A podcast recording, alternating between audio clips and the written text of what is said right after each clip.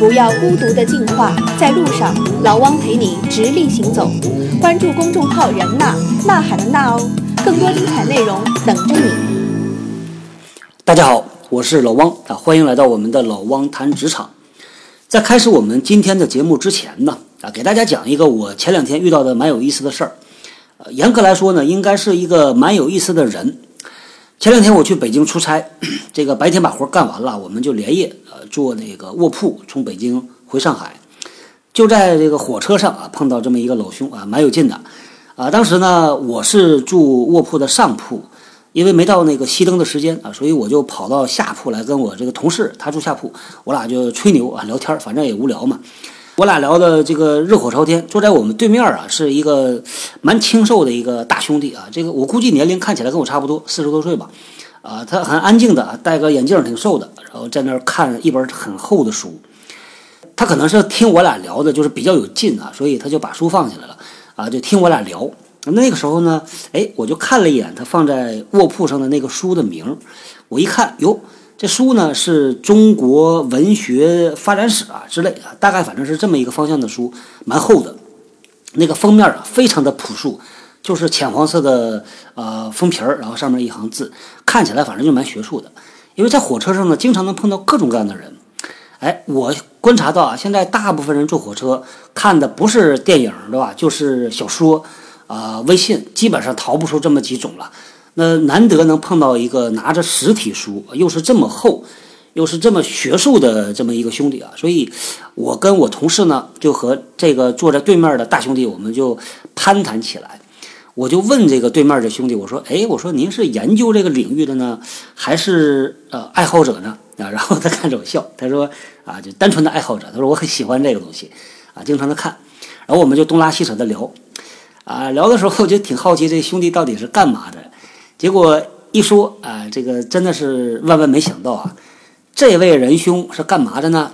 啊，是养猪的啊，他是呃，应该是经营一个猪场啊，所以感觉特别的有意思。就是他做的事儿和他的兴趣爱好，哎呀，这个分裂的好厉害啊！但是又完美的融合在他这么一个人身上啊，感觉蛮有缘分的啊！你看，在火车上能碰到这么一位。完美的平衡了自己的职业和自己的兴趣啊，这么一位老兄，一位热爱中国文学的养猪青年，应该叫养猪中年啊。我们做这个谈职场节目呢，让我有机会接触到很多很多各行各业的朋友。哎，我就发现啊，不少人呢，对于这个做的工作啊，感觉是没劲的，提不起精神来。啊，每天好像一下班之后就啊软绵绵的躺在沙发上，一点劲儿都没有，感觉浑身的力气在上班的时候全用光了。那你问他想做什么呢？好像也没什么想做的，对吧？出去旅行感觉也就那么回事儿啊，出去吃喝玩乐好像吃喝玩乐回来还是没劲。好多人有这个状态，但是也有的人呢，他能够找到自己感兴趣那个东西。用我的话来讲啊，我把这叫职业兴趣的觉醒。有的人呢，可能还没有觉醒，还不知道自己到底要的东西是什么啊。也许有的人已经觉醒了，我就得到了一个什么结论呢？啊，我觉得对于很多人来说啊，可以分成这么几个阶段啊。那最开始呢是啊，反正有份工作先做着啊，并不清楚自己到底想要什么啊。什么叫想要什么呢？就是到底你做什么东西啊，能够让你兴奋起来，让你有成就感，让你觉得很爽。而你又能做好，啊，我觉得这就是那个你天生的那个方向。那另外一个就是能够让你快速的找到工作，能够赚钱的这个方向嘛。那第一个阶段，很多人可能就压根儿没意识到到底你想要的是啥。那第二个阶段呢，啊，就是觉醒的阶段。哎，我终于知道自己想要的是什么了啊。但是有很多人呢，可能自己的工作已经做了相当长的一段时间，已经上轨道了啊。就是你如果从轨道上下来。哎呦，这成本可就大了。我就观察到呢，很多在职场里边的人啊，如果是女生的话，哎，工作了五六年时间、七八年时间啊，开始生孩子了，工作稳定了。这个时候呢，工作对她来说可能没那么强的成就感，她也没有那么强的欲望，说我要做到什么什么样子啊。所以她的工作重心呢，就会慢慢的回到家庭，开始照顾小孩啊，照顾这个家里人呐。那对于男同学来说呢？同样的，到了这个年龄段啊，三十三十五岁、四十岁啊，这个年龄段，好。多男生啊，我就发现身体发福啊，整个人呢就开始变得虚胖，一下班呢就没劲啊，做什么都没劲啊。但这工作呢，其实做的还行啊，但是职业上也没有那么强大的这个驱动力。但是和女生不同啊，这个男人是有一个社会角色的，对吧？有社会责任的，所以他还得往前冲啊。很多人会进入到这个状态，那可能他还没有觉醒，到底他的职业兴趣或者职业啊驱动力是什么？那有些人可能就觉醒了，这就进入到啊我自己总结出来的第二个阶段啊。当他觉醒了之后呢，如果他能够平衡的很好，像我们这位喜欢文学的养猪的老兄，他可能生活就过得比较的惬意啊，因为一方面工作上 OK 啊，赚钱养家，事业有成，另外一方面能够满足自己内心的这个需求啊，挺好。那再往前进一步啊，就是把你的兴趣和你的职业能够让它重合在一起，这就很完美了。我最近呢发现了一个现象啊，应该不叫规律啊，只能说现象吧。很多人呢，大概在三十五岁到四十岁之间啊，呃，在我身边啊，就在上海，包括北京啊，我认识的朋友，还有朋友的朋友，那我就发现呢，很多这些人呢，他们现在都开始调整职业方向了，就不上班了，开始创业呀，开始合伙做生意呀，或者是说我要调整一下，想想别的办法。哎，这就让我发现呢，处在这个阶段的很多人其实想尝试着改变，因为前面工作十几年啊，呃，他积累了不少的这个经济的基础，可能房子买了，所以没有太大的压力。这个时候呢，有些人是想突破的，他的自我的这个职业驱动觉醒了，那他想去做一些自己想做的事儿，想尝试一下。在我身边，我看到蛮多这样的人的，其实包括我自己啊，也是这个状态嘛。啊，但是呢，呃，如果听节目的朋友也有这样想法的，我真的要提醒大家一下，这个所谓的叫改行穷三年嘛，啊，大家一定要有这个心理准备，因为改变职业方向，啊，要付出的代价可能是超过，呃，我们的想象的啊，也是超过我的想象的，我也没有想到说改变职业方向要付出多么大的代价，啊，总之呢，这个代价一定比你想的大，啊，这个挺有感触的。那我们在上期节目呢，和我邀请到的两位嘉宾啊，那这期呢继续啊，呃，这期节目呢谈的更多的就是和职业发展顾问和他们这个做的事儿有一些关系的。感兴趣的朋友也可以继续啊听听这期的节目啊。同时呢，我们在上期节目呢还发起了一个临时群，那大家感兴趣呢也可以啊继续。在微信公众号里边啊，你加我们的知晓娜同学为好友，然后请他给你拉到这个呃这个分享群里边。好，长话短说吧，接下来啊，继续大家来听啊那一天我和两位这个顾问啊，我们聊职业发展的这个对话录音。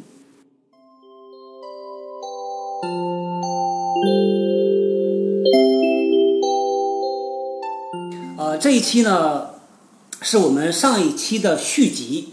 啊，在上一期节目里边，我邀请到两位呃职业发展方面的行家啊，一位是 Barry，一位是 Linda。如果你还没有来得及听上期节目的话，我建议你现在 回到上一期先听一听，因为我们聊了蛮多呃跟职业发展相关的。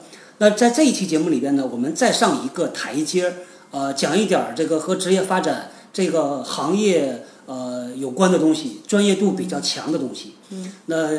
呃，特意的提醒一下，如果呃听节目的你是做人力资源的，或者是对职业发展呃很感兴趣的，那在这一集里面呢，大家可以多多的关注一下。好，呃，上一集我们其实提到了一个组织机构，叫做 NCDA，对吧？来，请两位简单说一下这个 NCDA 是一个什么机构？那 NCDA 的话，那它是英文它的缩写，National Career Development Association。那大家看名字就是知道，说这是国家生涯发展协会的这样的一个啊一个机构，实际它也是美国的心理学协会下面的其中一个啊被认可的一个啊机构。这个机构已经是有一百。二十几年的历史了，那它主要的一个专注是从呃早期的关注在一些就业和职业上面，转化到了现在是关注在一些生涯发展的相关的一些协助和活动上。所以这是 NCDA，它是在美国呢是历史最悠久，同时也是最权威的一个机构。啊，它非常擅长或者是说专注在的领域是去发展和开发一些协助于生涯发展的一些工具方法。然后一些啊相应的一些手法、一些手段，并且在全球的范围里面去发展啊。有资质的，而且隶属于他的这个服务框架下面的这样的有资质的一些这个咨询的这个人员。嗯嗯，所以你们和 NCDA 是合作关系，还是子公司、子机构的关系呢？我们跟 NCDA 呢，是我们所有的这个呃课程的内容，嗯，包括我们认证的体系，都是从 NCDA 直接引进过来的，嗯，然后是通过它在大中华区的一个独家的啊、这个代理机构叫嗯是。BAC，、啊，那么呃在这个引进的过程当中呢，其实，在 NCDA 它有两个方向的体系，第一个呢是面对于教育行业的，或者是说在学校行业，是。呃去培养学校的老师，嗯，让他具备生涯辅导和生涯对话的这个能力。嗯，那另外一方面是面对于企业啊，因为企业现在也需要去面对于他的员工进行合理的生涯的设计，嗯。啊，更好的去留住人才、发展人才。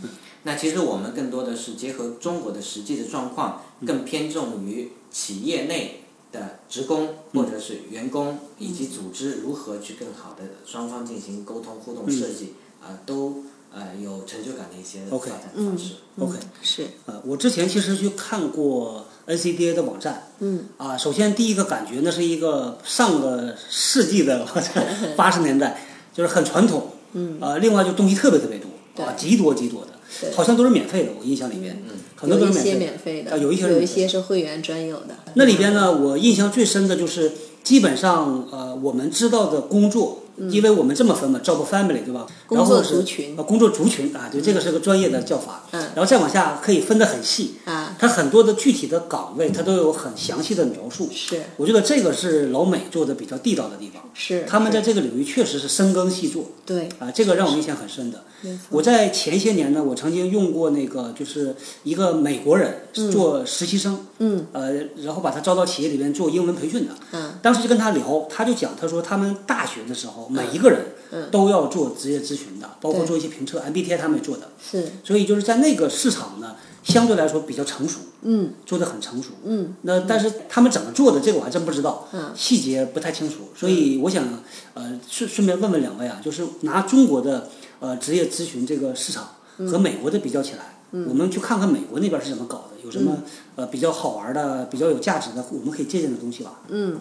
嗯，实际可以这么说吧，现在的中国的这个市场已经很接近在美国做这个职业咨询方面的一些大家的一些呃做法或者是存在了。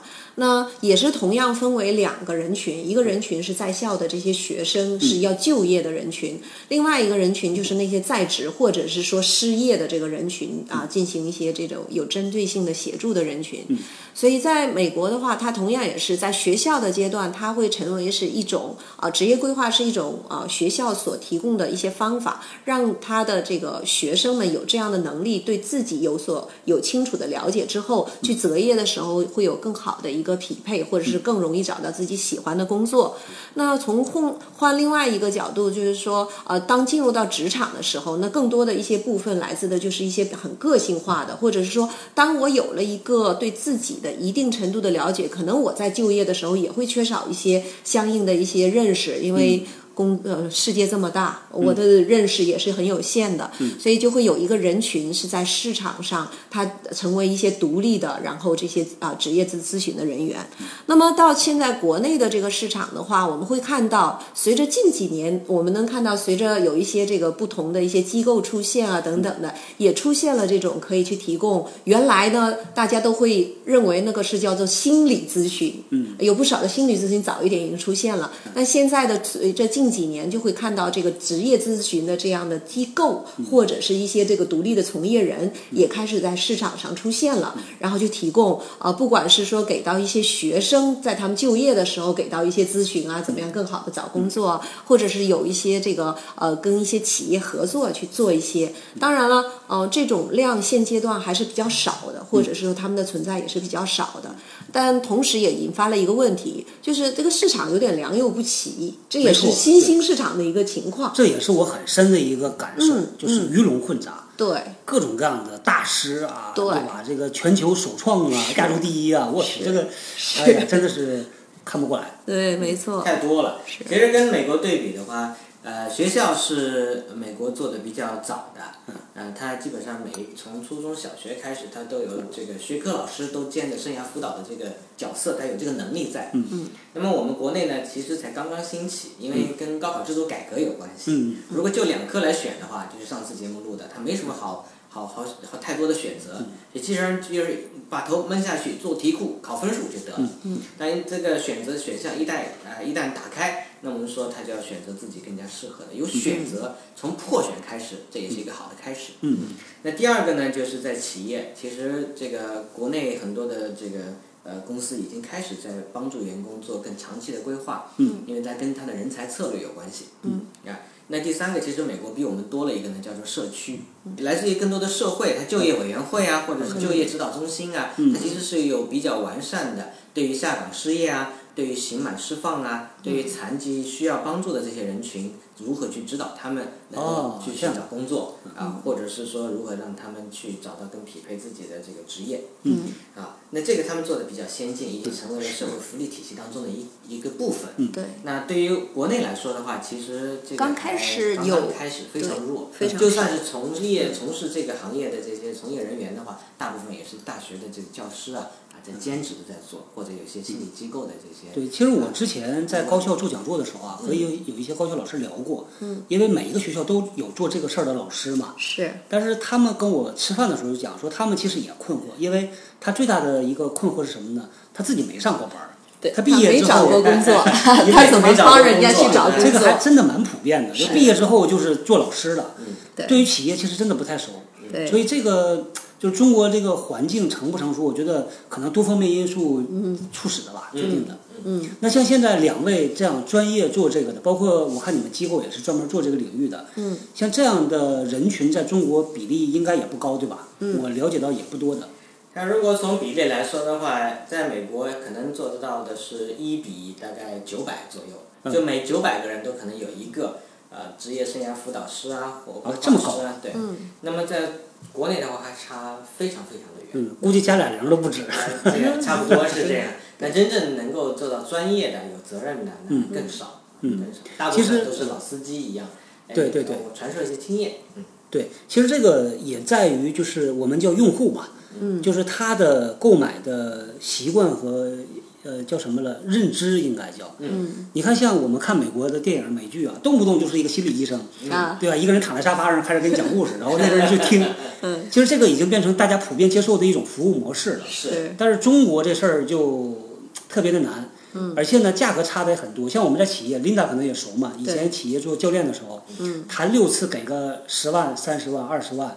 那然后到我们现在，比如说你去给人做辅导，一次收二十块钱、五十块钱、五百块钱、一千块钱。各种各样的价钱都有。是，嗯，对，动机它会不太一样，跟你这个个体他能够付出的这个有有效的频次的这个时间也不太一样。对，嗯。例如有很多的大咖，他就做免费的，他一年只做一次到两次。对，这个也蛮多的。但是出于完全出于公益在做这件事情。整体上，我觉得中国人就是在这方面的消费意愿呢，嗯，可能更就是上升了。对。其实是在上升。是。包括购买虚拟的服务、虚虚拟知识。嗯，因为像我自己呢，呃，跟两位之前也聊过嘛，我在喜马拉雅上也在做这个收费课程。嗯嗯。其实这个东西如果往前五年推的话，满天下都是免费的，这个可能就很难。对。但是现在确实真的也是一个惊喜，发现哎，真的有人认同说花个十块钱去听节课是值的。是。这个变化很大。你像以前我们印象最深的，大家愿意买服务的就是上次 Barry 提的算命。对。对。这个风水先生。对风水。收费这个生意很好，收费很高。这是以前大家都认同，你不用去讲，对吧？对对。但是现在这几年，我发现好像整个的消费升级，嗯，叫内容消费在升级，嗯，大家更愿意为内容付费了，因为能看到这个价值。没错。也能看到我们自己看到的趋势是，以前呃所有的培训的内容哈，呃就有两类，一类呢是上夜校，跟文凭有关，对，跟考职称有关，这是这个刚需。那一类呢就是变成是企业福利的当中一种。对，嗯，都是别人付费。嗯，那现在我们会发现说，开始有第三种，就是虚拟学习，但是同时是自学习，就自我学习的这个动力会更强。嗯，大家愿意去付一定的费用，几百块啊，甚至几千块钱，能够去自我充电，啊，甚至还有几像学教练还有几万的，对吧？对对但自我充电、自我修炼，那么他不一定是将来一定会这个成为专业的教练，因为这个跟每个人的个性啊啊还有关系。但它是一个非常好的一个现象，我们看到就是您讲的这个内容消费的这个升级，大家愿意去在投入在自己的身上，然后更多一些。做有态度的节目，给有态度的你。在 APP 中点击播放按钮下方的订阅，就不会错过更新啦。你们两个对这个市场的判断呢？就是对咨询呢，包括再具体一点啊，就是职业咨询，嗯，这个市场的发展，你们两个是呃怎么判断的？是平稳上升，还是会快速上升，还是会不温不火这么一直在走个十年？嗯，我会有一些看法是基于外部的这个环境变化的剧烈程度。哦，啊，对，我我们都大家就呃现场的一些包括 HR 啊，或者我们自己一些就业的人员，我们都会认同，就是近几年的那个市场变化的剧烈程度，和这个很多人说看不懂的这样的倾向的大量出现的时候，实际产都产生了一个倒逼，这个倒逼就是说会有。很多在职场上或者是在成，他需要真的有更好的准备，或者是更好的这种转型的能力，他才能够更好，不管去适应也好，甚至讲最简单一点的，保证工作的安全性，嗯对吧活？下来那对，就是活下来。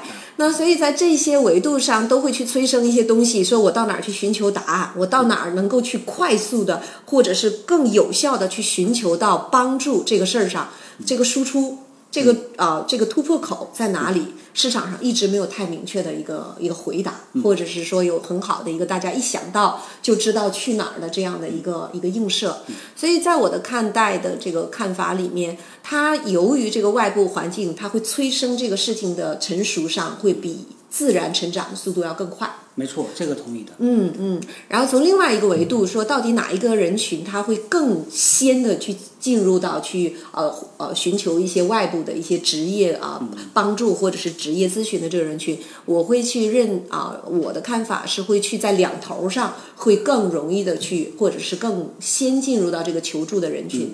两头上一头就是真的是到那个时刻必须要转型的工作经验或者过往已经很大的成功，但那在那个转型里面，可能你过往的成功已经不能支持你未来的成功了的人群。还有另外一个人群就是是呃现在。大家都会看到他的支付能力并不是太强，但反而我会有这样的一个看法。我们都知道，现在大学生都愿意花个花个千把块钱去花拍很好的那个求职的照片，对对吧？还有这个很好的机构，花很多的钱拍非常好的求职照片，然后已经开始出现越来越多大学生愿意多花钱，花几千块钱来包装自己的求职技能。嗯嗯啊，就是怎么过面试、写简历这样的。但反过来说，这个东西更多的是表象，就是那个核心在于，就是我这第一脚有没有踩准。对这第一脚踩准了的话，或者是那个踩的跟我自己的情况和想去的方向，它是一个助力的话，能省掉我很多的时间，能加速，能让我在三年之后，我跟我同学比，我就能比他们跑得快，跑得好。那这个事情上啊，付费程度啊，我看到在变化，在进步，而且大学生也一定程度上，因为我有非常多的做这个高校的这个咨询的人员，这个老师是这个我们一起受训的人。那他们再去向老师求助的时候，他们也会认可到，说我跟我老师更多谈的是说推荐信这个事儿。嗯啊，就是怎么样让老师给我一些好的推荐，或者是等等的。那从另外一个维度，他也希望能够得到一些专业的协助，让他看清外部的世界长成什么样子。在这个事儿上，支付的情况比起以往，我会看到在增增加。所以两头儿我会看到，我觉得它会有比较好的一个提前成熟起来。嗯嗯它其实跟我们的这种消费的呃方向也会有关系。那之前呢都投入在硬件上会比较多一些。嗯。那我觉得未来它应该会是一个很好的一个趋势，是在于说温饱它已经解决了，特别是一线城市哈，特别一线城市，当它有更多剩余的房子了，嗯，哎，当它有更好的经济基础了，嗯，那接下去他会更多的考虑到我的幸福感和成就感。嗯。那因为我这一生当中，每个人可以巴拉巴拉这个时间哈，嗯，其实这几乎有一半的时间是在工作状态当中投入的。嗯那在工作状态当中，我是混混，还是这个这个随着外界而臣服，还是我自己有很强的自自主的主导的意识，嗯，那个取决于个体。但这个意识慢慢的在啊苏醒，我愿意投入在我自己的发展和成长上面。嗯，那么呃，对于组织来说的话，这也是一个很好的消息。嗯，那当员工更加清晰、更加主动的时候，组织呢，更多的是说我创造这样的一个平台，然后给合适的人，给合适的机会。嗯嗯，非常非常的同意。原来叫脚踩西瓜皮，哎，滑到哪里到哪里。是现在更多的想自己掌控一下了。对，这个跟我们现在流行的叫匹配经济啊，共享经济，它其实是一种匹配经济。不管是 Airbnb 对吧？我自己选择我自己喜欢的，我一个人我也愿意住一个租一个这个别墅，嗯，或者是我愿意跟大家一起租这种群铺，是这个他有选择，每个人都有选择权。那我愿意选择这个滴滴专车还是拼车还是顺风车，这也有我自己的选择。所以慢慢的才会有匹配经济状态，那也会影响到说在软性服务的这个领域里面，它也有这种呃内容的产生。啊，例如说现在越来越多的人想去定制衬衫，嗯，哎，像婚礼的时候也不再跑龙套了，基本上他会愿意有自己的特别的地方的设计。嗯，啊，所以一个是匹配经济，第二个第二呃是很重要的就是设计感，嗯，哎，属于我专属的。嗯，那现在就是到这个 NCTA，包括到你们这里，呃，其实到 NCTA 就是到你们这儿啊。没错，嗯呃，那过来做这个就是成为一个能够帮助别人的，应该叫啥职业教练嘛，对吧？嗯，CDP 是吧？之前提到过职业咨询 CDP 教练，对，是什么样的人会迈出这一步呢？我们上一集其实谈到了哪些人会迈出一步去找这些人，啊对吧？是这这次我们聊的是哪些人会迈出这一步成为这样的人，对能够帮助别人职业咨询的人。其实从我们过往，我们已经做到了在，在今年已经开了完成了六个班级，我们之后还会有啊、招生完成的，还陆续还要完成的，还有几个几个班级。那我们从这些真正用脚投票已经来报名、来参加、来完成的人里面看到啊，最先去产生这样的意识，确实是我们的这个 HR 的这个人群。嗯，哎，我们的 HR 人群，这个春香水暖鸭先知，我们接触工作世界是最直接的，这个是我们的工作内容。嗯，然后我们最强烈的去感知到人和工作世界变化产生的那种匹配不匹配、高兴不高兴，所以这个人群成为最早去进入到，或者是希望能够成为啊、呃去啊、职业咨询教练的这样的一些一些人群。然后这个人群还挺有意思啊。对特有意思每天在工作里头，想把一个人招进来，得谈职业发展。对哎，你得画一个漂亮的这个愿景给他勾引过来啊。你想把一个人干掉，你也得谈职业发展。就为了你好，你别在这儿干了。嗯对，我们价值观不符合。所以不管是还有就是培养你啊，栽培你，他也得跟你谈职业发展。嗯所以你看，这个是一个好像万金油一样啊，用在职业生涯发展的，都用在人力资源管理的每一个这个每一天的工作里头。嗯差不多哎嗯，有体会，你说的这个我也有体会，啊这也确实是这么回事儿。对，HR 来的时候身怀两个心，一个公心，一个私心。嗯，公心是希望自己在组织里面的时候能够呃和公司为员工做更好的这方面的帮助。嗯，然后私心呢，想着说我也需有职业发展的需求啊。过往的常常都说鞋匠的鞋子是最破的，HR 的职业发展是没人照顾的，因为自己很难对吧？医者不自医，所以我也有自己职业发展的这个诉求。我们过往过来的这些 HR 的人群，通通常也都带有这样的诉求，或者是希望能够得到帮助，甚至是未来他可以成为自己的职业其中一个路线的可能来来进入的。当然了，还有一些其他的那。啊、超过我们意外的是说，猎头的占比也非常高。我们有一些猎头朋友，为啥呢？哎，很有意思。反而猎头过来的时候，我也问了这个问题，说，哎，这个吸引你的地方是什么？我们的这个猎头的朋友过来的时候，有很共同的一个点是大家去 share 的，是说到说，当他们的候选人，他们再去给候选人进行一些服务的时候，能够最好的去粘住，或者是能够让他的候选人去产生这种啊、很高的信任感的，是为他做职业规划，而不是为他找一个工作。啊，啊，尤其越是高级的候选人，越是说在找工作这个事儿上，我自己有自己的看法的。如果你只是一个代理商，我跟你不会有粘性。跟谁谈都是谈。对，跟谁谈都是谈。这工作我跳开你也能谈。对。那么更多的是在于说，如果猎头能够真正帮候选人去很好的、有一定时间长度的去为他去考虑他的职业，他的候选人跟他的粘性非常好。所以猎头带过来的时候，更多的是说我怎么样让我的这个高级的这个候选人能够呃足够的池子，能够保有他们，能够真正为他们提供好服务，也是有一个维度。然后还有一些其他的一些咨询顾问，所以大家比较共同的一个。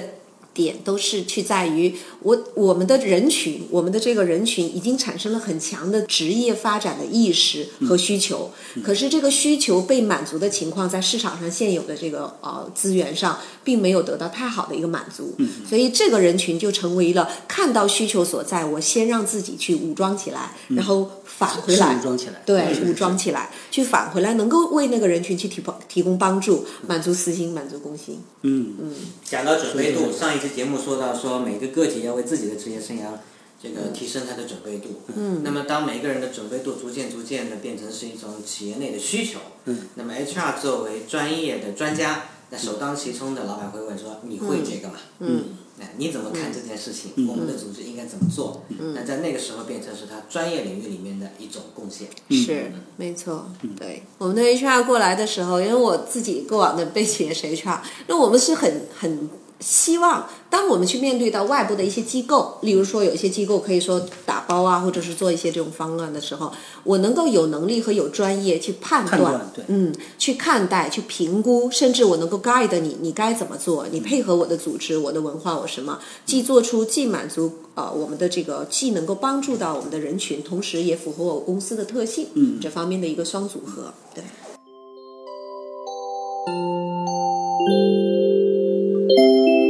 想要你就得不到。老汪和喜马拉雅联合推出的喜见轻课，碎片的知识，系统的学。你们这个 CDP 的顾问应该叫顾问了啊。嗯。呃，你们招募的时候，呃，是有一个要求的，对吧？是。就是那个十年工作经验。是的。呃，为啥呢？为啥这么设的？对。嗯，实际十年工作经验更多带来的是满足到我们在啊我们的这个啊认证的这个课程内容当中，其中一个非常重要的核心能力叫做对工作世界的了解。哦。啊，那呃也是我们为什么把我们的这个方向首先先面对向我们的这个 HR 的这个人群。嗯。因为了解工作世界。呃，可能从一般的业务经理来说，他更了解的是他的领域的这个工作世界。我做销售的，我就更知道销售；我做财务的，知道财务。那 HR 是在一个组织里面，或者是内外去我们纵观去看的时候，HR 这个人群是对工作世界了解程度是最全面的。他知道不同的工作世界啊，就是说领域大概的工作内容是什么，都做什么，人人员大致长成什么样子等等的。所以这个十年更多的是保证说他有足。足够的经呃是呃经验和积累，让他能看到更全盘的一个工作世界，而且同时这十年也帮他积累了足够多的对员工对于我们这些这个组织的这个了解，带过来的需求的时候，才能够真正是有代表性，回去的应用也能够有这样的平台和机会。嗯，天生 HR 他对人应该是比较敏感的。嗯，啊，那第二个呢？其实他在做这个组织内的这个人员调配啊，不同的角色，他对于工作世界组这个公司里的环境，他也是比较理解的。是。而对于我们来说，做一个职业发展的设计，这个地图的设计和规划哈，它其实有两个要素。那第一个呢，就在于说我是谁，这个对人是要有敏感度。嗯。第二个呢，我在什么样环境当中可以做得好。那这个呢，需要对环境有敏感度。嗯如果他是做培训发展的这个专员呢，或者这个专业的，他还得知道说这个桥梁如何去实现的。嗯。我提升什么能力，或者我在人际上面做到什么程度，哪些行为可以帮助我实现我自己的职业成就感？这个是不是就是这个认证本身，呃，能够带给这个顾问的东西呢？嗯嗯，没错，工具啊，方法呀，对吧？是没错，对，就帮助我们现在。啊，讲的这些来参加的顾问，他如何去了解一个人的真正的职业的兴趣或者动机在哪儿？那第二个呢，去能够跟他对话，能够去看他现在的工作环境里头他碰到了什么问题、什么困难。那最后呢，再制定出来有效的这种行为或者行动的方案，啊，去引导这个个体的用户，啊，做出一些有效的这个动作。嗯呃，来聊聊这个认证本身呢。嗯，这个认证难度有门槛是挺高的，说实话。嗯，他如果比如说感兴趣要参加这个认证的话，嗯，他一般会经历过什么样的过程呢？嗯，OK，好，嗯，如果是当看到这方面的信息，你自己也产生了足够的兴趣去来做的时候，没有几个啊部分啊是确保我们出去的这些职业顾问是有质量的。嗯，这是我们为什么设了这么高的门槛的一个很重要的原因。那么进入这个认证的话，有几个部分。首先，第一个我们会有预前的评估，这个评估是对于报名的人员到底能不能够，我们能不能保证说你进了这个黑盒子，我们输出去出去的时候，它是能够提供有质量的。因为有一些能力，我们并不能够在啊这个几天的内容里面进行一个教授和掌握，更多的还是我们的我们的这个呃参加的人员他提前已经具备了，所以我们也会有一个预评估，这个我们啊会有面试的这个环节。哦是啊，对还有面试，对对对，当然 interview 就可能是电话的一些方式，去来了解他到底从一些人的技能上和他的这个工作世界的了解的掌握程度是怎样的。然后呃，在我们的这个，当我们面试结束啊。啊，我们的这个就是报名或者是有兴趣的人员符合了我们的这个要求，也就是说面试通过了之后，那才会进入正式进入到我们这个课程的这个历程。实用课程是分成三个大的这个呃部分的，三个大的部分。第一个部分是呃，通常我们的这个 HR 呢。当进入到这种职业啊、呃、生涯咨询的部分的时候，都多多少少短了一个地方，是对于这个理论的掌握，就是因为它本身也是心理学领域里面的一个部分，所以在这个心理学领域，它必然有它自己的一些专业的一些知识和一些部分，所以我们会有第一个 session，它更多的是在于帮助我们的这些未来参加的人员去掌握必须的补课，没错，就是。去掌握那些必须的一些理论的一些知识认知，以确保当进入到这个啊训练的过程当中的时候，不用把时间花在那些知识性的东西上面。所以补课，那我们补课的话，我们同样大家会收到很很大的一个课程包。这个课程包当中包括了我们的必备的一些这个啊生涯的理论，然后包括了一些基础对于 NCDA 这些框架里面的，包括一些伦理呀、一些规范呐、一些要求、一些流程等等。然后同时他还要完成两次的微信课，那这两次微信课也是帮他去更好的去理解这个我我的这些框架的东西到底怎么样在课程上使用，这是第一个阶段，所以我们叫补课或者叫预习阶段。那第二个阶段就是正式进入到我们的受训的阶段了，所以在训练的阶段的话，这是一个三天的长度，也是考虑到本来原本的这个长度呢，它是一个哦整个全部加起来是五天的，可是 HR。一下子出来一周不工作，我们知道特别难。我过往也很难。年假就没了。对，这年假就没了。而且问题是你一周不工作，基本上到第三天的时候，你电话全来了。对对对。你很难，你很有专注，所以我们把它真的去把它切碎掉，让它尽可能的让大家有一个比较专注的三天。嗯。那三天的部分更多的是。训练、练习和对谈，让你真正去体验到，说我在进行个案的一些啊，我们跟求助者，我们未来协助的对方对象呢叫个案，叫 client，叫个案。个是那个个数的个个数的个，案子的案，对案子的案，这都是术语啊，这都是术语了。对，未来如果一起学习，你会更熟悉，所以会大量的有对谈的机会，真正的去用有框架、有专业性的一些这个这个呃我们的这个生涯规划。的这种方式去协助他。那么在三天的过程当中，我们不保证你拿证哦，不保证你参训完了一定我们现场就发证。能不能发证，更重要的取决于在后面的那一段。就是后面的一段啊，第三个部分我们叫做啊应用和这个叫做这个呃继续学习的这个阶段。我们在每一个报名的这个呃。人群或者是报名的这个呃这个我们的参训人员里面，我们都要求他必须完成五次复盘。嗯，我们会有五次的这个复盘的 review 的这个机制。这个复盘呢，比较像是这个像 group coaching 一样的概念。嗯，大家坐到一起学习，一个人做一个个案或者做两个个案。嗯，当我们有六到七个人一起来学习的时候，那其实我能听到多十个个案。是，因为其实每一个个案有大学生，有五十岁面临退休的，还有夫妻之间由于这个职业选择产生矛盾的，所以其实大家的问题都不太一样。嗯。当越来越丰富的时候，那我作为未来可以帮助其他人的这个生涯规划师，是。然后我也会更加更加有经验。对，所以复盘最大的一个呃关键就是在于你不必须一定要完成大量的个案，可是你。听过和分享过那么多的个案，从其他人的这种体会和经验里，你学习到很多，所以这是我们常见的说说学习获得的方法，从别人那里去获得学习。那五思复盘的过程当中，大家也听到说做个案，所以我们的这个呃 NCDA 的这样的一个认证的框架，不是你参训完成之后，然后呃随便写一个东西就结束，就就算通过。我们的这个认证啊、判断的机制是来自于两个方面，一个方面我们会提交你在参训的过程当中，我们对你的观察能力方面，你具备了什么样的能力，展现了什么。另外一个是每一个参训过呃需要去进行呃证书的申请的，都要提交一个完整的个案报告，也就是真实的这个呈现你怎么样去对一个呃有这个需求的呃这样的一个呃个案，你对它进行协助，然后这个完整的报告配合上我们在课程过程当中提供的观察，把它一起去送交到 NCDA，然后去获得到我们的这个 Master 回来的这样的一个认证的一个结果，通过或是呃需要再修改才能再次通过，所以这是大致的一个整个的一个过程。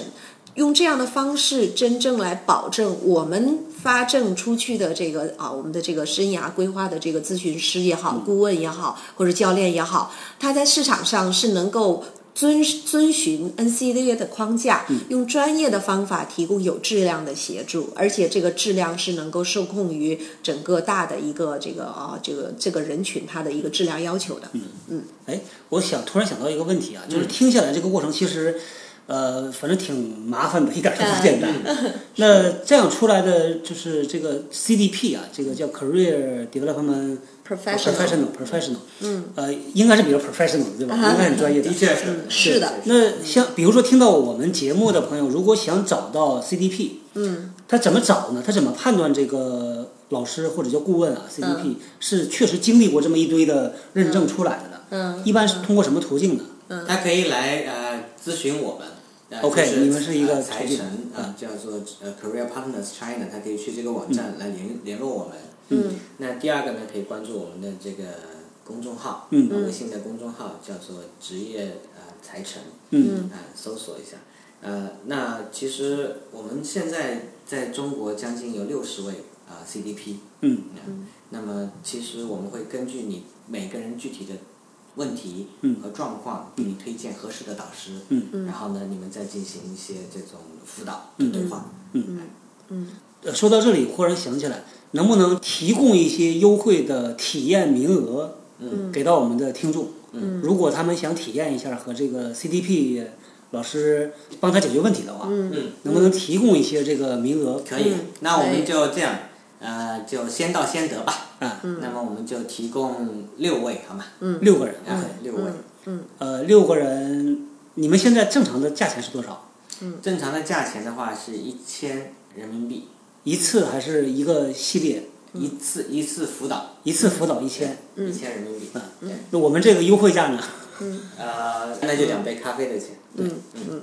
对，我先谢谢啊，先带这个听众谢谢。但是但是这个是有筛筛选条件的啊。对，一杯咖啡的一价格杯是他自己的，一杯请 CDP 啊没错没错是，嗯，呃，你们是见面还是那个电话？同城的话，最好是能够见面。嗯，对。我也相信见面会更好一点。这更好是。如果不是同城的话，那么选择视频的嗯呃对话也是可以。OK 对也是可以。OK 是，那可以这样，我觉得感兴趣的朋友可以在我们的微信号里边嗯回复 NCDA，没错。呃，然后我们来呃给大家来看一下，就是比如说你报名的细节啊，嗯对吧？怎么做啊？好，这个说到这儿呢，还是老习惯啊，请两位给大家再推荐你们关于这个职业咨询方面的书或者是工具，嗯或者是好的工作习惯，有吧？嗯那我推荐一本呃书吧，这本书可以帮大家提前去感知一下这个职业生涯的这个啊咨询的这个一个啊内容。那这本书的名字就叫做它字不多的叫《职业咨询心理学》，嗯。所以大家看到前半节是说职业咨询，后半节叫心理学。，OK，那么也也也同时去啊、回应到最开始介绍 NCDA，它是呃在这个美国心理学会下面的一个其中一个被认证认可的一个机构，所以职业咨询同样也是心理学的这个范畴。这本书可以帮助大家去有一个预览，嗯，OK，叫职业咨询心理学，是。有中文版是吧？中文版对第四版对。啊，已经第四把了。嗯，OK，Barry 呢有什么推荐吗？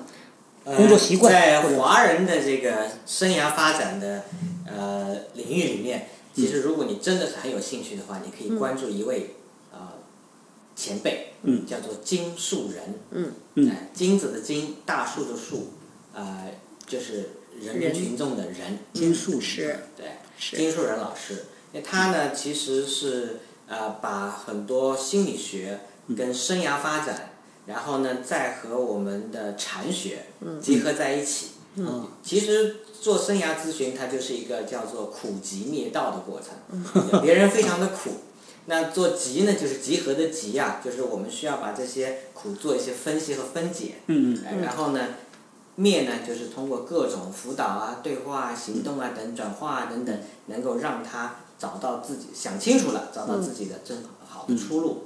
然后道呢就形成他自己的叫道义有道嘛，形成自己的自我生涯规划的一种、啊苦辅助能力，集灭道哎叫苦集灭道。嗯，就关注金老师。啊，你可以在这个搜索当中会有，也许你能够找得到他的微信号的话，更会更好。嗯，他有书是吧？应该是老师写书。金老师会有他的著作，你可以这个百度搜索一下，呃，都蛮值得推荐的。嗯，OK，好，好，呃，再次谢谢两位啊，这个一口气儿我们聊了两期节目，那到呃今天这一期呢，这两期节目就算完整的这个都播出了。